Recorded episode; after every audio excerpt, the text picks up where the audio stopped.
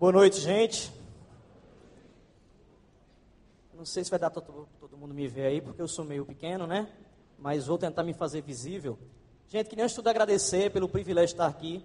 Com certeza, quem está aqui essa noite é porque de alguma forma se sente atraído pela temática. E o meu objetivo principal aqui é que nós possamos não só tentarmos aprofundar o nosso conhecimento teórico sobre a dependência química, mas principalmente que nós possamos ser agentes para que possamos de alguma forma fazer uma mudança na sociedade. É, essa minha palestra é uma palestra mais técnica, então é, vai ser aquela coisa meio de slide e tal. Então eu queria que vocês suportassem, não, não cochilassem. Se cochil, alguém do seu lado aí cochilar, dá uma cutucada tal, porque é aquela coisa mais de olhar número, estatística, mas eu vou tentar o máximo possível ser dinâmico, ok, gente? E aí eu já queria que abrisse o primeiro slide aí, onde tem alguns números para que a gente possa dar uma observada. É, eu não sei se todo mundo dá para ver a, a, os números que tem aí. A partir do segundo slide fala alguns números para análise. E aí, gente, tem uns números aí interessantes que eu peguei para vocês. Os que não conseguem ver, eu vou dar uma lida aqui, para a gente poder dar uma, uma conversada sobre isso. Diz assim: em média, 40% dos casos de agressão física envolvem o uso de drogas. Estima-se que 80% dos atos de violência no Brasil têm relação com o uso de substâncias psicoativas. Aproximadamente 50% das mortes no trânsito estão ligadas ao problema. Metade das mortes de adolescentes no Brasil está relacionada ao uso de drogas. 9,9% dos alunos da rede pública declararam ter usado droga ilícita no ano da entrevista. Na rede particular, o número é de 13,6%. Isso foi pesquisa de 2010. Em 2010, 230 milhões de pessoas declararam o uso de alguma droga. No mesmo ano, 26 milhões declararam que são dominados pela droga. Gente, os números que tem aí, eles não são números só teóricos, são números que nós vemos no dia a dia. Se você ligar a sua televisão, eu não sei como é aqui no Rio, mas lá na Paraíba, tem alguns programas que passam no meu dia, programa policial, daquele que o pessoal fala que escorre até o sangue pela, pela TV, que é muito, é, muita violência e tal. Então, não sei se aqui no Rio passa também esse tipo de programa. Passa não? É só lá? Passa, né? Pronto. Então, é, alguns dias atrás eu resolvi passar em média uma semana assistindo esses programas para ver quantos dos crimes ali tinham ligação direta com a droga. E para minha surpresa, dos três, quatro dias que eu assisti, todos os crimes que foram veiculados, eles tinham alguma relação com a droga. Até dois abusos sexuais que, que na mesma semana aconteceram, nos dois casos, as pessoas que praticaram abuso elas estavam sob efeito de substância psicoativa. E aí o que, que acontece, gente? o problema da droga hoje ele não é só um problema de saúde pública, ele é um problema também de segurança pública. Então, o Brasil ele vem vivendo um caos nesse sentido, de o governo não sabe exatamente o que fazer nesse sentido. A Senad, que é a Secretaria Nacional de Política Antidroga, ela tem tentado, de alguma forma, é, a forma que ela tenta amenizar isso aí é por meio de cursos. Então ela tem, vem fazendo uma série de cursos, só que o governo mesmo ele já está meio que de mãos atadas sem saber exatamente o que fazer. E aí a minha pergunta é: o que é que nós, enquanto sociedade, e o que é que nós, no caso, os que estão reunidos aqui, enquanto cristãos, o que é que, enquanto cristãos, a igreja tem feito? Porque se você, ainda que não, não seja cristão, você faz parte da sociedade de alguma forma, e se você é, é porque você faz parte de uma missão, é restaurar a dignidade daqueles que estão nesse meio. E aí, um pesquisador chamado Ronaldo Laranjeira, que ele é bem conhecido nessa área, ele fez uma pesquisa em 2011, em uma das Cracolândias, em dezembro de 2011, ou seja, uma pesquisa muito recente, e ele conversou com 170 dependentes químicos e ele chegou à seguinte conclusão por meio das entrevistas. Um usuário, ele consome em média por dia 10 pedras de crack. E aí, se você colocar em média 5 reais o preço de uma pedra de crack, então o cara está gastando por dia aproximadamente 50 reais. Eu não sei se o Oxy chegou aqui no Rio de Janeiro, mas na Paraíba ele chegou. E o Oxy lá ele custa metade do preço. Só que o problema é que eles também estão usando o Oxy com o dobro de consumo do que usavam crack. E é o que é que o Ronaldo Laranjeira ele falou? Para que possa sustentar o vício, aproximadamente 40% dos usuários, eles ou roubam, ou então eles entram para o tráfico, para que por meio dessa relação com o tráfico, eles possam de alguma forma ter o seu, o seu, o seu salário pago em droga. Isso é em média 40%. 10% dos que usam droga, a forma que eles têm de sustentar o vício é por meio da venda do corpo. Então temos uma série de mulheres aí que entram na prostituição e a forma que elas têm para alimentar o seu vício é destruindo a sua vida ainda mais por meio da prostituição. E aí, o restante tira esse seu, esse seu, o, o seu o, o valor para o uso da droga por meio de algum tipo de renda. Só que, gente, a igreja e a sociedade, ela é chamada de alguma forma para fazer uma diferença nisso. E a igreja, ela é chamada para ser promotora de ação social. E aí no próximo slide tem uma, uma imagem aí, que afora os problemas teológicos que alguém queira dizer aí, não, mas essa imagem teologicamente está errada. É, o objetivo dessa imagem é que você pense o seguinte, gente, da mesma forma que o Cristo que o cristianismo segue, ele morreu por mim, morreu por você, que estamos aqui arrumadinhos nesse lugar, com ar-condicionado extremamente confortável, da mesma forma que ele morreu por mim por você, ele morreu por esse rapaz que está na imagem retratado, por um viciado. O mesmo valor que um dependente químico tem para Jesus é o valor que eu tenho. A diferença é a condição em que cada um de nós estamos.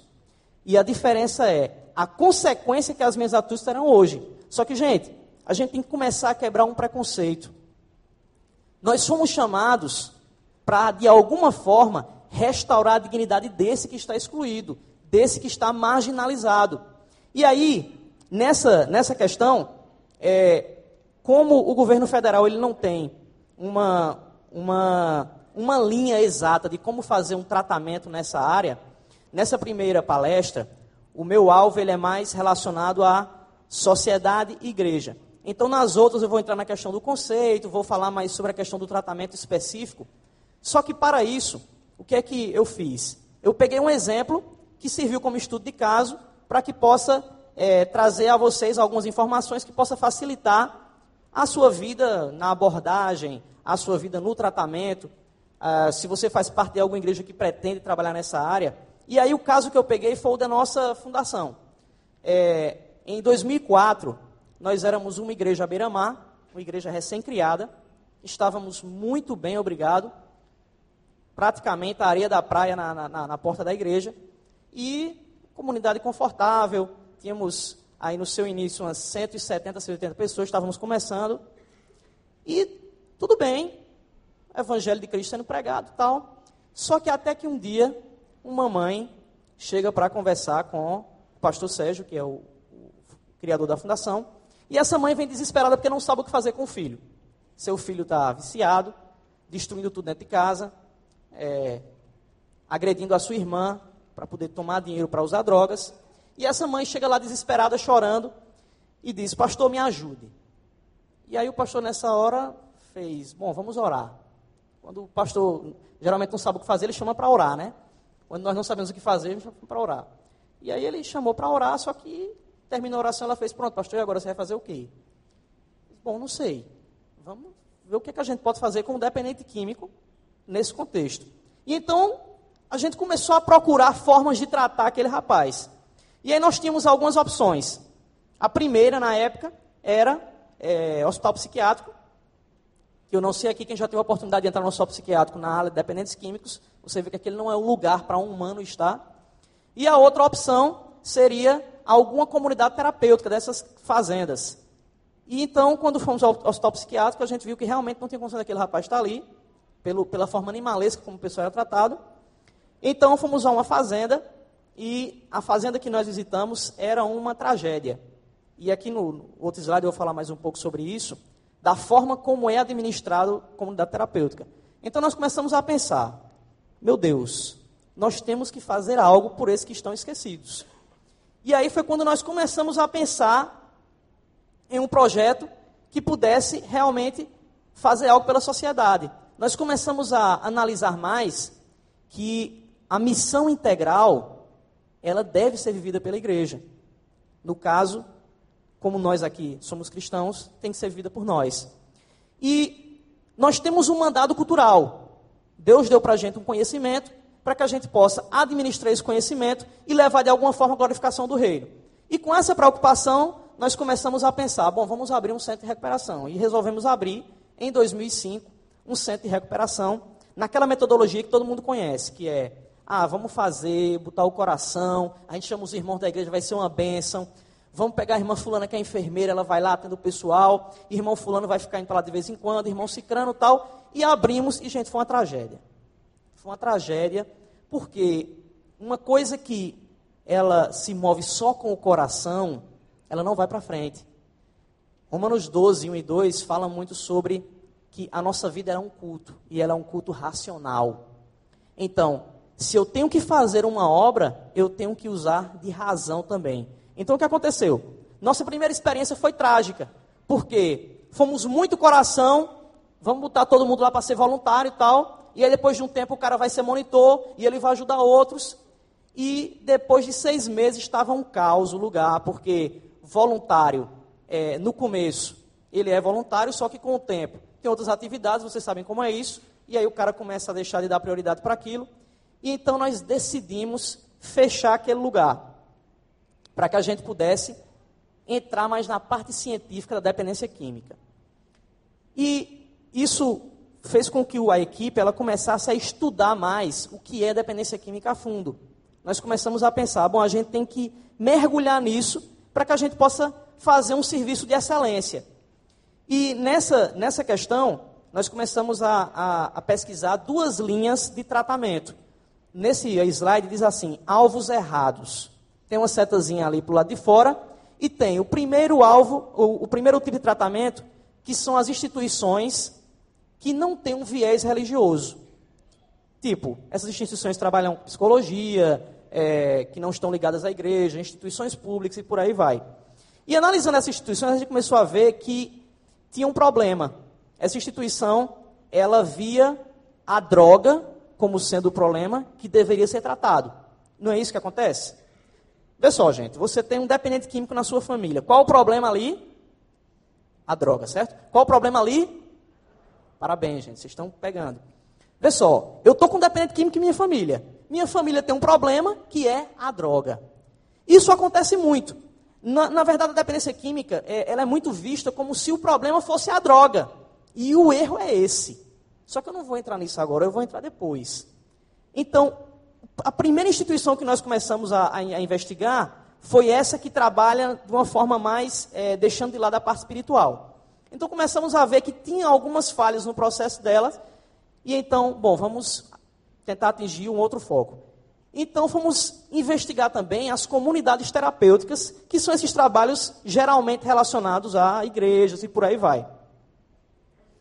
E, não obstante a, o valor que o governo hoje dá à comunidade terapêutica, porque eu não sei se vocês sabem, mas é sociologicamente provado que comunidades que tratam dependentes químicos com um viés espiritual, elas recuperam mais. Vocês sabiam disso?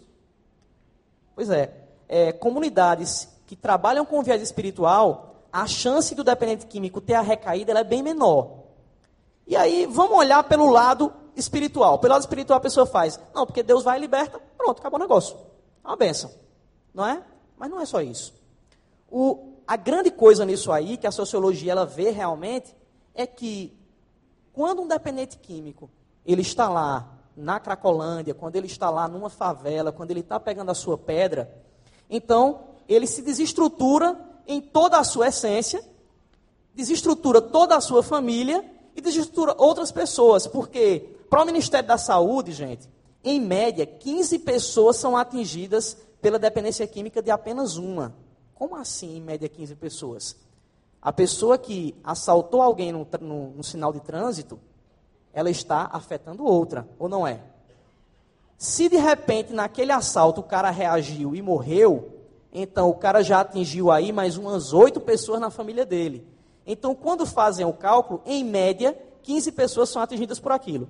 E aí o indivíduo vai, entra numa comunidade terapêutica e muda de vida. De repente se converte. Minha pergunta: esse rapaz, quando termina o tratamento, ele vai voltar a ir para as festas que antes? Pela lógica? Não. Ele vai voltar a andar com o pessoal que andava antes?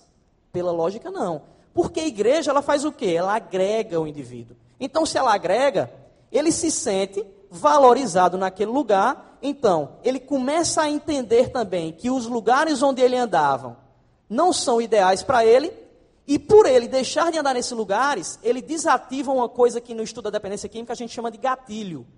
Gatilho são todas aquelas ferramentas que podem me levar a uma recaída ou a um lapso. Só para você entender, lapso é quando a pessoa ela usa a droga, tipo, terminou o tratamento e aí ela usou uma vez, mas não usou mais. Isso é chamado de lapso. Não quer dizer que a pessoa zerou o tratamento. E a recaída é quando ela volta a usar novamente. Então, as comunidades terapêuticas, elas hoje são, têm um certo respeito do governo, inclusive o governo está até liberando muito recurso em relação a isso, justamente porque ele tem visto como elas têm recuperado. Só que tem um problema aí, que a gente começou a analisar também. É, as comunidades terapêuticas, em sua maioria, elas têm errado o seu foco em que questão? Elas centralizam o indivíduo somente na parte espiritual. Então o que acontece? Não, ele entra lá, o cara se converte, vai ser uma benção e pronto, acabou o problema da doença química nele. Vai sair de lá, vai recuperar outras pessoas, vai, vai para dentro da boca de fumo evangelizar outros, e todo mundo vai ser feliz para sempre. Pronto, acabou a história. Só que, gente, a história não é bem assim. E aí nós começamos a ver alguns problemas que as comunidades terapêuticas elas têm, elas têm criado. E aí, não obstante esses resultados positivos, nós começamos a ver que existia uma série de falhas que fizeram com que as comunidades terapêuticas elas começassem a serem alvos de uma certa perseguição. E aí no próximo slide fala um pouco sobre isso. Diz assim: o discreto das comunidades terapêuticas. Há um tempo atrás, o Conselho Federal de Psicologia ele fez um levantamento sobre comunidades terapêuticas. E com uma série de observações, algumas é, sem lógica, foi uma, uma perseguição, meio que uma perseguição pelo fato de serem religiosas, mas outra parte tinha muita lógica. Porque acontece o que, gente? Hoje em dia, em toda esquina, você vê uma comunidade terapêutica aberta. Eu tive em uma capital, uma época dessa, que só em, em uma rua que eu fui, eu contei oito comunidades terapêuticas, oito casas de reabilitação, uma colada na outra. E hoje a facilidade que tem de se abrir isso é muito, é, é, é, é muito fácil abrir uma casa de recuperação. Só que, pela falta de profissionalismo, acontece o quê? Existe um, uma falta de crédito para elas. E eu pontuei algumas coisas. Primeira razão, porque os centros de recuperação com viés religioso, eles perdem o crédito. A aversão ao conhecimento científico. Eu conversando com algumas pessoas, de vez em quando o pessoal de comunidade terapêutica me chama para ajudar, para orientá-los em algumas questões, é, questões sobre como abrir, como, como treinar o pessoal. E alguma vez, algumas vezes, é, quando, quando eu vou para algumas, aí sempre tem aquele que está à frente que diz, não, olha, aqui a gente não trabalha com a parte de psicologia porque é Deus quem está à frente, e se Deus curou, curou, não precisa usar psicologia. Não, a gente aqui não faz triagem de pedir exame médico, meu amigo, se o cara está querendo entrar no centro de recuperação, Deus vai operar. Se Deus vai operar, a doença que ele tiver, ele vai ser curado. É sério, isso acontece. Vou em outros, aí faço, como é que é o treinamento? Treinamento não, meu irmão, treinamento aqui é o dia a dia, a gente orando. A gente ora, bota a Bíblia, o cara se converte e acabou o problema. Então, essa aversão ao conhecimento científico é um dos motivos de comunidades terapêuticas e centros de recuperação eles estarem perdendo a credibilidade. E o que é interessante é que Muitas vezes nós esquecemos quando a Bíblia diz em Gênesis que Deus ele entrega o mundo ao homem para que ele possa desenvolvê-lo de que forma? Ele possa colher o conhecimento dele e usar para a sua glória. Isso é chamado na teologia de mandado cultural. Deus ele dá para a gente o conhecimento para que a gente possa se aperfeiçoar no máximo dele. E é interessante que Galileu, ele, ele, ele tem uma visão bem mais aguçada disso do que muitos pastores, porque ele dizia o seguinte: na ciência, Deus escreve a sua vontade também. Ou seja, o próprio Galileu, que era cientista, ele dizia isso. Deus usa a ciência para a glória dele. Ora, se Deus deu para mim instrumentos para o conhecimento, por que, que eu não vou me aprofundar ao máximo disso? Gente, porque eu sou preguiçoso. Porque eu quero comodidade. Só que, e muitas vezes eu ouvi pessoas dizendo assim: não, meu irmão, é para Deus, para Deus é só na oração. Meu irmão, isso é pecado. Se é para Deus, eu tenho que dar o meu máximo. Se é para Deus, eu tenho que me aperfeiçoar cada vez mais. Se é para Deus, eu tenho que sair do estágio que eu estou e buscar um mais profundo para que eu possa cada vez mais colher subsídios para evitar que essa pessoa ela possa ter uma recaída. E nas comunidades terapêuticas, no centro de recuperação, acontece muito isso. A pessoa deixa o conhecimento científico de lado, no afã de cada vez mais ter uma, uma, uma busca por Deus, só que, na verdade, o próprio Deus, ele quer que a pessoa se aprofunde no conhecimento científico. Ora, se Deus deu a ciência para a gente, ele quer que a gente use ela para a glória dele. E essa é uma das razões. A segunda razão dessa falta de, de descrédito, dessa falta de crédito como da terapêutica, o problema do voluntariado no tratamento. É, eu fui visitar um centro de recuperação lá na Paraíba, um, um dos que eu fui, e que, quando eu cheguei lá, estava um problema imenso trabalhista porque o coordenador da instituição, há 15 anos era coordenador do lugar, não tinha carteira assinada, nunca tinha tido férias na vida e ficava 24 horas no lugar. E aí o cara, certo dia, foi demitido e resolveu botar a instituição na justiça.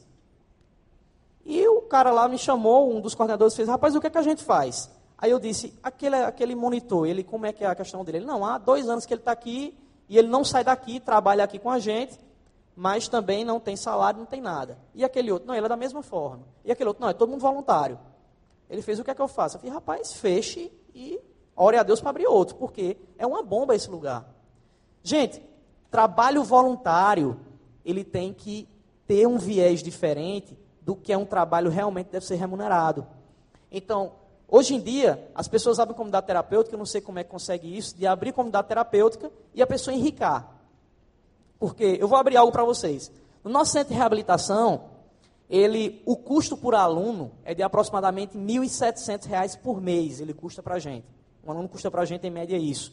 Por quê? Todo mundo lá é contratado, tem psicólogo contratado e por aí vai. Então o custo para a gente é mais ou menos isso.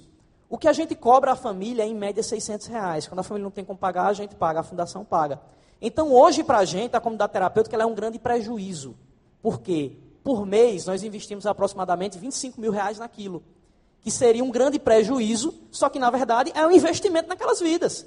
Ali é um dos trabalhos sociais que a gente tem. Então a gente vê nesse sentido. Não, vamos investir neles, vamos investir recurso neles. E agora a gente está procurando outras maneiras de, por meio deles, algum tipo de trabalho a mais que possa suprir essa, essa, essa questão. Só que, como da terapêutica, geralmente ela pega o cara que está lá e usa ele para ser uma pessoa que ela não vai precisar contratar. Então ela diz, ao invés de eu treinar alguém, capacitar alguém e colocar essa pessoa para trabalhar para mim contratado, eu pego esse rapaz já sendo tratado, ele tem uma dívida comigo aí, uma, uma dívida de gratidão, e boto ele para trabalhar. Isso é trabalho escravo, gente. Ou não é? Ora, o cara trabalha 24 horas no lugar, não recebe nada, está sendo cobrado como se fosse outro que era contratado. E o que é isso? Isso é trabalho escravo. Então, é, o, o o CFP, o Conselho Federal de Psicologia, ele também tem batido muito nessa tecla e estão corretos. Outra questão, o tratamento à família. Existem duas coisas que acontecem em comunidade terapêutica em relação à família. É, na minha próxima palestra eu vou falar sobre o codependente, que é a família. Só que, só para falar rapidamente, a primeira coisa é o seguinte: ou é a vitimização da família, é aquela coisa de a família chega com dependente químico e faz, oh meu Deus, a bichinha da mãe. Ou o bichinho do pai, rapaz. Eu não sei se vocês falam bichinho aqui. Vocês falam bichinho aqui no Rio, não? Bichinho. Fala não. Lá na Paraíba a gente fala isso muito. Então, assim, vocês me perdoem se não dá para entender, mas é porque a gente fala assim, enquanto tá o coitado, e a gente fala, ô oh, bichinho, rapaz, oh meu Deus. Então o cara vai lá atrás de ajuda e faz a bichinha da mãe, o bichinho do pai. Ô oh, rapaz, não vem cá, vamos orar, tal. Aí o que é que aconteceu? O pai, não, ele está quebrando dentro de casa. Ô, oh, eu sei o que é, oh meu Deus. A mãe, não, meu filho, olha, porque esse menino sempre deu trabalho. Oh, minha senhora, é mesmo tal. Então, primeiro a vitimização, que amanhã eu vou falar sobre isso. Calma, não quero aqui estar tá condenando a família, mas eu vou, vou dizer como é que a gente trabalhado com isso. E a segunda coisa é a ausência do contato com a família. O cara faz o quê? Não, eu não quero relação com a família. O problema aqui é o dependente químico. Então a família, se ela quiser, bem. Se não quiser, tranquilo. O meu foco é ele. Só que, gente, se eu não olho para a família e tenho ela como meu alvo também, quando o indivíduo voltar para casa, ele vai voltar a usar droga. Eu vou dar só um exemplo para vocês. A gente tratou um indivíduo que tinha problema de, de álcool e ele passou nove meses internado, a família, isso no começo, quando a gente não tinha esse contato com a família. E aí, quando o rapaz terminou o tratamento, chegou em casa, fizeram uma festa. Legal, tal, terminou o tratamento, beleza, festa. cachaça e cerveja. Aí a mãe liga no outro dia desesperada, ele voltou a beber. Eu falei, minha senhora, a senhora quer o quê? O cara é viciado em álcool. Volta para casa, você dá cachaça, cerveja na festa, quer que ele faça o quê? Olhe para aquele e faz, está arrependido sem Cristo tem poder e o demônio vai sair? Minha senhora, não é assim que funciona, não. Ele continua tendo desejos. Isso tem que ser tratado. E aí é outro ponto dessa fragilidade como da terapêutica. Ou ela vitimiza, ou então ela exclui a família do tratamento. E outro ponto, desorganização administrativa. Gente, se eu tenho uma empresa e eu não administro essa empresa, a empresa provavelmente vai quebrar. Ou não é? Então, se eu não, se eu não coloco pessoas para que possam olhar a estrutura dela e, e, e, pensar em uma missão, pensar em um foco, quais são os meus alvos para crescimento, de que forma eu tenho que melhorar, quais são os erros que eu tenho que corrigir, se eu não faço isso, provavelmente a minha empresa vai quebrar. Só que, como da terapêutica, não tem isso. É aquele espaço que eu abro, jogo ali aquele povo que está usando drogas, os coitados, tal, coloca lá dentro, e aí, depois de um tempo, Deus começa a operar e Deus vai fazendo o seu trabalho, e eu vou orar e colher os resultados. Gente, é mais uma questão do esforço que eu tenho que ter para administrar aquilo como algo que trabalha com vida. E vida é algo muito precioso, gente. É, eu ouvi uma frase de, de Dr. Augusto Cury, que eu gosto muito, que ele disse: Ninguém nunca pode menosprezar a dor do outro. Você nunca pode desprezar a dor do outro. Só o outro sabe a dor que ele tem. Para você pode não ser nada, para ele pode ser um grande trauma. Só que, gente, se eu quero realmente valorizar a dor do outro, eu tenho que pensar em, de alguma forma, dar o meu melhor para que aquela pessoa seja, tenha a sua dor pelo menos aliviada. E se eu tenho que pensar em melhor forma para isso, eu tenho que cuidar de toda uma estrutura a fim de que eu possa oferecer o melhor para ela. E é outro ponto de discreto de comunidade terapêutica. E por fim, nesse ponto, a igreja como desafio negativo. Misericórdia, isso é um herege. Como é que esse rapaz está dizendo igreja como desafio negativo? Muitas igrejas têm errado, em que sentido? O cara vai para. É, ela pega um, um, dependente químico e pega esse rapaz tal, o cara, ó, fulano se converteu, pronto, beleza, vai dar o testemunho. Agora, fulano, olha, a gente está com um trabalho. Eu fui, fui visitar um, uma, uma, família que o rapaz voltou a usar droga. E quando eu fui conversar com ele, ele disse: Não, Saulo, olha, eu tinha deixado de usar drogas tal. Já fazia três meses que eu estava sem usar. Já fazia três meses. E aí o pessoal da igreja foi fazer uma missão lá numa boca evangelizar numa boca tal, e eu fui para dar meu testemunho. Eu fiz, e aí, aconteceu o quê? Não, quando eu cheguei na boca, os caras estavam fumando pedra. Quando eu olhei para a pedra, eu comecei a me tremer, comecei a babar, comecei a suar. Gente, é, poucas pessoas aqui devem ter noção do que é um usuário de crack. Depois que, é, que, que passou do período de abstinência, quando ele olha alguém fumando na sua frente. Gente, é uma coisa de chorar eu vi algumas reações de pessoas que tinham saído da cima da abstinência, mas aí alguém fumou na frente dela. E o corpo, ele é algo como se fosse, é, ele, ele vai perdendo o controle. E esse cara falando para mim, Saulo, quando eu comecei a ver aquela pedra estando na minha frente, eu perdi o controle, eu comecei a babar, eu fiquei suando, comecei a me tremer. E aí o pastor chegou perto para me segurar e fez, me solta, me solta, me solta, me solta. E ali mesmo eu fiquei. Cara, você está pegando um cara que está em tratamento, e jogando dentro de uma boca de fumo. Isso é um crime. Gente, o cara usava drogas há 12 anos. Há três meses que ele estava sem usar. Quer dizer que de repente, de uma hora para outra, acabou? Deus usa a razão também, gente. Deus usa a razão. Deus ele faz os seus milagres de forma. Aqueles milagres que você faz, caramba, como é que ele fez assim, assim, assim? Quando Deus faz isso, é quando realmente não há outros meios de se fazer. Porque, gente, no que depender de nós, Deus vai querer que a gente dê o nosso potencial máximo. Agora, no que depender dele, meu amigo, aí pode se fechar a porta, pode fechar o mar, ele vai abrir. Só que ele quer que nós façamos o máximo para que ele possa nos usar. E uma questão dessa, quando o cara está em tratamento ainda e bota o cara dentro de uma boca de fumo, é um cometer um crime. Eu, eu conheço outra instituição que o pessoal é, é, é próximo a mim, que eu já falei para eles, cara, vocês estão vocês cometendo um crime. Eles pegam um indivíduo que está em tratamento, com um mês de tratamento, usuário de crack, e botam o cara para pedir dinheiro na rua para o tratamento dele. Eu digo, cara, se esse cara tiver com dinheiro na mão, ele vai para a boca. Gente, é mais forte que ele. A dependência química é uma doença crônica. Ela é doença. Se não for tratada como doença, o cara vai voltar a usar. Eu não sei se alguém que chegou a assistir um filme chamado Cristiane F. É, 13 anos, drogada e prostituída. Alguém assistiu? Já, alguém, alguém já ouviu falar? Pronto.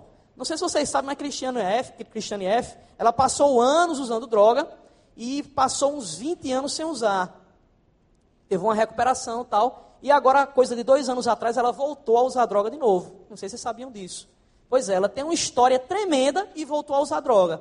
E quando você vai ver o contexto em que isso aconteceu, você vai ver que ela começou a desarmar aquilo que ela via que era gatilho. Então, as, as precauções que ela tinha, ela deixou de ter. Disse, não, não uso mais. Então, e no, na, na, palestra sobre o indivíduo e a dependência química, eu vou falar mais sobre isso, porque fica aquela coisa. Tá, mas e o cara que se converte?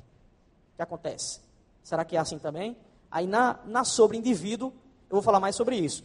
E nesse último ponto, era bom a gente observar isso. A igreja ela tem que ter uma missão positiva na reabilitação e não de negativa. Como é que a igreja ela pode ter uma missão positiva nisso? Ela tem que ver com humildade o tratamento e dizer: peraí, até onde eu posso ir para ajudar esse cara e não ser mais uma pedra de tropeço na vida dele, mais uma pedra no sentido literal. Porque o que derruba o, o, o viciado em crack, principalmente, é a pedra de crack. E muitas vezes a igreja está sendo uma pedra para a queda dele. Por quê? Pretendendo, na boa intenção de ajudar, na verdade, pela falta desse conhecimento científico, por se abster desse conhecimento, ela leva o cara a cair. E aí no próximo slide, tem o outro extremo, que é o secularismo. O secularismo, nesse sentido, é, eu, eu, falo mais sobre quando é, questões de fora, elas influenciam para quebrar a missão daquela estrutura. Porque, gente, toda estrutura tem que ter uma missão. Se ela não tem missão, ela não sabe para onde vai. Quem não sabe para onde vai, vai para qualquer lugar. Não, não sei para onde vai. Então, se eu tenho uma missão, eu tenho que saber para onde vou e tenho que criar mecanismos para que minha missão seja cumprida.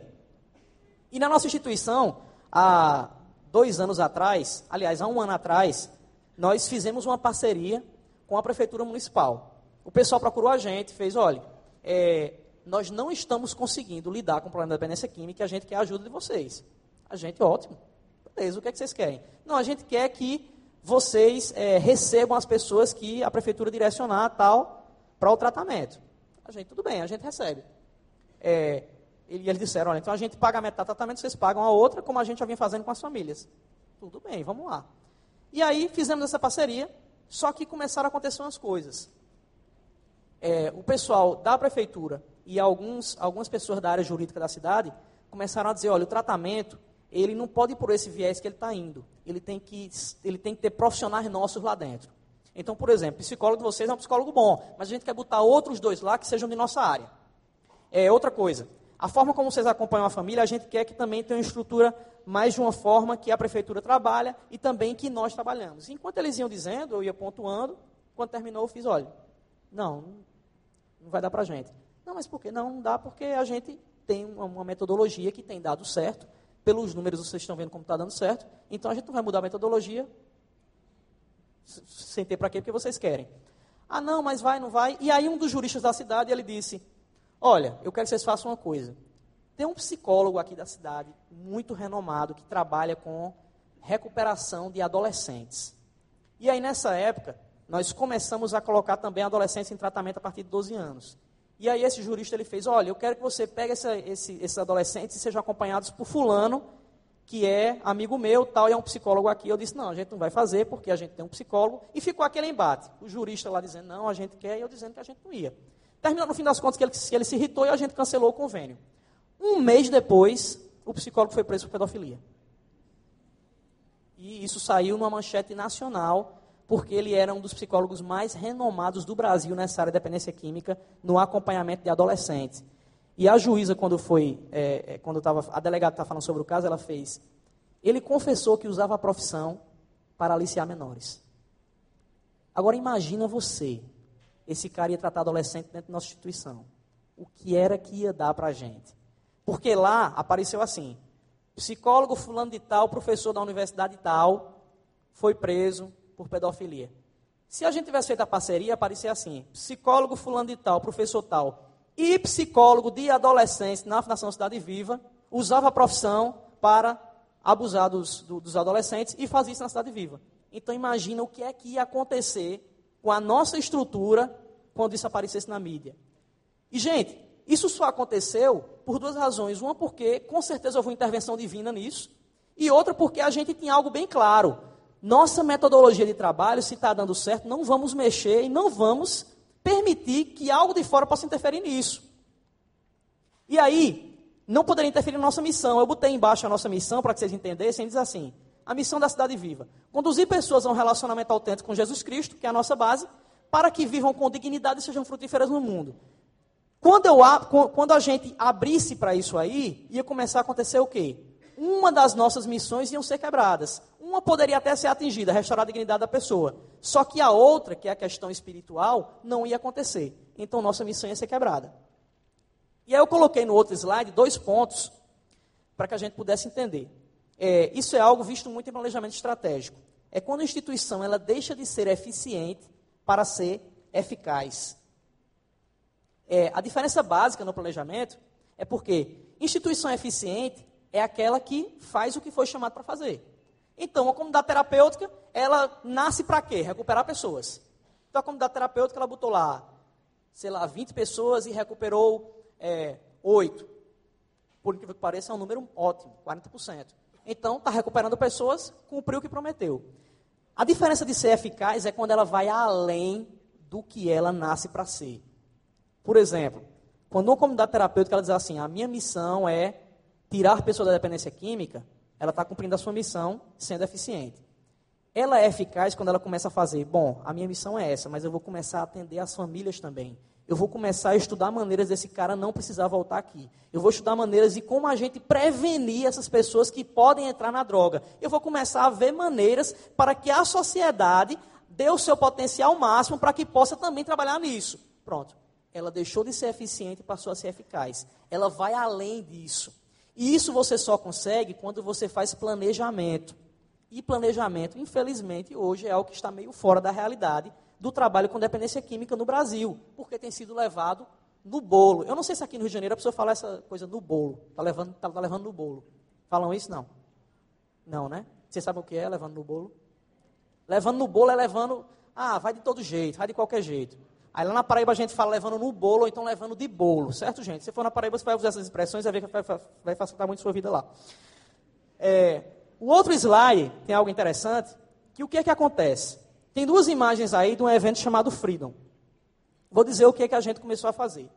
Há um tempo atrás, a, em, 2000, em 2010, nós entramos em contato com o governo do estado da Paraíba e nós dissemos: olha, a gente quer pegar alunos de escola pública e aí levar eles para a nossa. Aliás, primeiro foi em escola particular. A gente chegou em algumas escolas particulares e dissemos: olha, a gente quer pegar aluno da escola particular de vocês levar lá para o nosso centro de convenções e a gente fazer um dia todo com eles de programações sobre prevenção à droga. Pessoal, beleza, quanto é que custa? Não, a gente quem vai, quem vai fazer nosso dinheiro. Vocês só fazem levar o pessoal para lá. Beleza, começamos a fazer isso. Primeira escola foram 600 alunos, na outra foram 700. Fomos fazendo. E aí depois dissemos, vamos abrir para o Estado. E aí chegamos para o secretário de Educação do Estado e dissemos, olha, a gente está pensando em fazer um trabalho de prevenção nas escolas, tal. E aí, nesse trabalho, a gente vai fazer essa, essa, essa parte de palestra, testemunho tal. Só que a gente também vai fazer um levantamento sobre o uso de droga na escola e por aí vai. E aí começamos a fazer isso. E em 2011 nós fizemos com 2.500 alunos da rede pública. E começou a dar muito resultado nas escolas. Quando eles viram o padrão de excelência que a gente estava dando naquilo, acabou o ano de 2011, e aí agora em 2012 o secretário da Educação chamou a gente e fez: pelo amor de Deus, quanto é que vocês querem para fazer com todas as escolas? Eu falei: bom, é, a gente só quer o transporte deles. Mande os ônibus, a gente faz aqui. Gente, quando você deixa de ser eficiente, passa a ser eficaz, os seus frutos eles começam a ser vistos de forma impressionante. Porque quando na vida foi que lá na Paraíba o governo do Estado, que é laico, ele ia chamar uma instituição evangélica, e eles sabiam que mensagem também a gente estava passando naquelas palestras, quando é que eles iam chamar e perguntar valor para a gente fazer isso com eles. Só quando a gente se dispõe realmente a fazer um trabalho que dê frutos. E não só um trabalho para o outro ver. E aí, gente, nós tivemos uma série de, de resultados com isso, usando o voluntariado de forma correta. Porque a força do voluntário, hoje nós temos na, na fundação, nossa fundação ela, ela começou em 2008. A fundação em si. A Cidade Viva começou em 2004. Nós temos hoje cadastrados 900 voluntários da área social, que para lá, para a região, é muita coisa. E esse voluntário, como é que ele se instiga? Aqui fala a palavra se instiga? Não, meu Deus, é uma confusão, porque lá na Paraíba a gente fala, instigar é o cara ficar empolgado tal, beleza? Oi? Motivado, motivado. Pronto, lá a gente chama instigado, certo? Então, como é que o voluntário lá ele fica motivado? Ele fica motivado quando ele começa a ver resultado na sua ação. Então, ele faz o seguinte: ele entra naquele, pro, naquele projeto e faz, vou fazer para Deus, só que eu quero ver resultado, gente. Por mais que eu vá com o coração pensando em fazer algo para Deus, eu quero ver resultado. Se o meu trabalho ele não dá fruto, eu começo aí me desmotivando. E aí a gente começou a usar esse voluntário nessas ações. Então a gente pegou a galera do jiu-jitsu para fazer a apresentação, a gente pegou gente de dança para fazer a apresentação para eles, a gente pegou gente da, da, da banda para fazer alguns números para ele, pessoal de rap, de spray, por aí, uma série de, uma série de trabalhos. E aí eu queria que passasse o outro para que a gente pudesse ver uma coisa.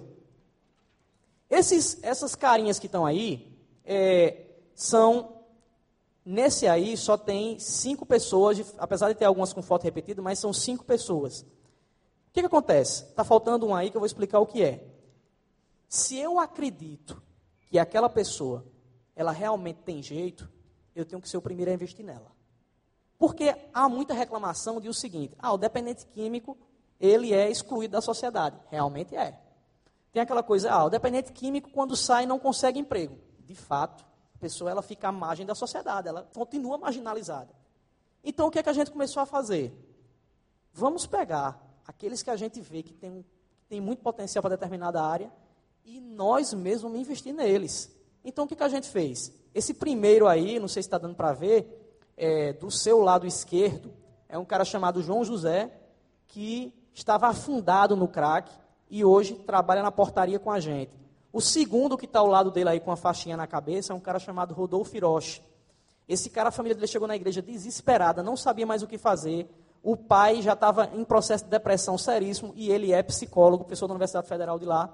E a mãe buscando até se matar porque não sabia mais o que fazer com o filho. Os dois hoje são voluntários nessa área lá. Uma trabalha com idosos e o outro trabalha com aconselhamento de pessoas dependentes químicas. E esse cara hoje é professor na nossa escola. E é Sushimé também, desenvolveu mais essa área dele. O terceiro está ao lado dele, está um cara com a mão levantada, é um cara chamado Aldaí, que aprendeu jiu-jitsu dentro do centro de reabilitação, e dentro do centro de reabilitação, ele começou a, a trabalhar com, com, com a parte de culinária, e aí, enquanto ele estava em tratamento, a gente mandou ele para o Campeonato Paraibano de Jiu-Jitsu, acompanhado pela nossa equipe, ele ganhou a medalha de ouro lá, e essa foto é quando ele recebeu a medalha, e quando saiu de lá, a gente colocou ele para trabalhar no nosso restaurante. O rapaz de baixo está com a faixa Cidade Viva aberta, e é o mesmo que está ao lado com sua esposa, é um cara chamado Rogério, que o último grande feito de Rogério foi chegar na boca de fumo para deixar o carrinho de bebê dele para trocar por pedra de crack. O bebê dele tinha acabado de nascer e a última coisa que ele fez antes de entrar numa internação foi trocar o carrinho de bebê por pedra de crack. E esse cara entrou no centro de recuperação há seis anos atrás, hoje é professor nosso, passou seis meses em tratamento. Hoje ele é professor de biologia na nossa escola e também é o líder do Ministério de Jiu-Jitsu, porque ele também é campeão paraibano de, de Jiu-Jitsu faixa preta. O que está ao lado dele, um moreninho, é o cara chamado Yuri, que começou como traficante no bairro mais perigoso lá de, João Pessoa, que é o bairro São José. Começou no tráfico, começou a usar a droga e da, da, do uso ele não conseguiu mais equilibrar o tráfico, começou a, a dever muito, é, tentaram matar ele duas vezes, mas enfim, nesse seu processo entrou no centro de recuperação e hoje trabalha no nosso núcleo de atendimento integral em outra cidade. Ele coordena a parte social de outra cidade nossa. E aí o cara que está do lado dele é aquele mesmo lá de cima com a faixa na cabeça, que é Rodolfo, na formatura dele. Rodolfo entrou nas drogas quando estava na universidade, não concluiu o seu curso. Quando saiu do tratamento, a gente começou a investir na universidade para ele, ele se formou e já é professor nosso. Então, gente, eu estou disposto a investir naqueles, naqueles que eu realmente acredito que eles têm futuro, ou eu só faço discursar? Porque se eu começo a dizer que alguém tem futuro, mas não estou disposto a eu mesmo acreditar nela, eu estou sendo hipócrita. E é isso que a gente está buscando ensinar. E aí no outro slide, eu botei aí casos que dão errado. Diana e Sérgio. Nós temos um trabalho é, em, uma, em instituições de ressocialização de menores, que são presídios para menores. E lá na instituição dessa, feminina, a gente conheceu Diana. Diana é uma menina de 18 anos, entrou nessa instituição quando tinha 16, entrou por, por, por assassinato, e aí, quando estava lá dentro, a gente começou a fazer um trabalho lá, tal, ela se converteu, e quando estava para sair do presídio, a gente resolveu investir nela. E a gente viu que ela tinha facilidade para a parte de mídia e tal, e a gente tem uma rede de TV, colocamos ela para trabalhar, para começar a trabalhar na nossa rede, recebendo acompanhamento psicológico. É, à noite a gente conseguiu fazer uma parceria com a, com a instituição de ensino para que ela pudesse começar o, o seu trabalho de educação tal. Na primeira semana ela começou aí, na outra ela não foi mais. E a gente começou a ligar tal, e ninguém conseguia falar com ela, até que uma semana depois a gente assistiu uma reportagem, estava em casa assistindo televisão, quando a gente viu ela sendo presa, porque voltou a usar drogas. Isso para a gente deu uma tristeza profunda. E o caso ao lado é de um cara chamado Sérgio, que foi outro que foi para um centro de recuperação, nosso centro de recuperação. Começamos a investir muito nele. Passou nove meses lá dentro e saiu de lá. A gente começou a fazer um acompanhamento. E ele começou a deixar ali para as reuniões, tá? A gente, Sérgio, não faz isso, tal, volta para a reunião. De repente esse cara sumiu e semana passada ele, ele morreu. A gente descobriu que estava tava devendo e morreu. São casos que nos dão tristeza. Só que a nossa mola mestra não é esse resultado o resultado dessas vidas, elas influenciam e muito. Só que a mola mestra é: eu vou investir neles até onde eu puder. E embaixo eu botei dois que surpreendem. Uma mulher chamada Joelma, que era uma, era uma mulher moradora de rua e prostituta. Joelma ela foi atendida pelo nosso ministério chamado Anjos da Noite, que é um ministério que sai nas ruas. E quando estava lá, ela foi atendida tal pelo, pelo, pelo pessoal e disse que o seu marido estava preso e aí o nosso pessoal do voluntário, da, advocacia voluntária foi no presídio ver como é estava o processo dele, o processo dele estava parado, ele deveria ter saído três anos antes, então essa prostituta ela já estava grávida, estava na rua, grávida, e o seu marido preso, e ela tinha outros três filhos. Então o que, é que a gente fez? Vamos investir nessa mulher. Essa mulher se converteu, a gente começou a fazer um curso com ela de, de costura, ela era dependente química também. A gente não tem um trabalho específico para mulheres dependentes químicas. Fizemos um, um, acompanhamento, mais de aconselhamento todo dia. Tal. Alguém, alguém virou um coaching dela, uma pessoa que estava treinando ela.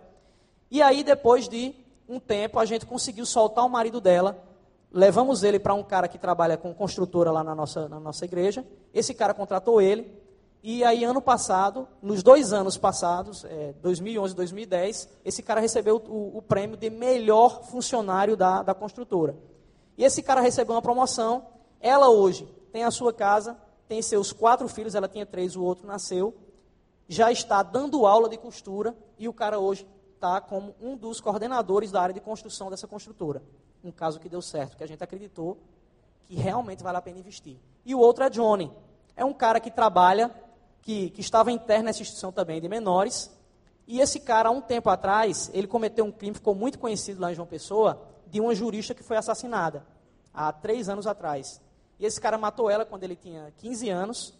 E aí, quando a gente começou a acompanhar ele, ele com 17 anos, dependente químico também, começamos a acompanhar ele dentro da instituição onde ele estava preso. E aí, quando saiu, fomos fazer o acompanhamento com ele. E esse cara hoje está empregado na fundação, trabalhando e dando frutos lá dentro, porque a gente acredita na ressocialização dele. Obrigado, Saulo. Salva de palmas. Deus te abençoe.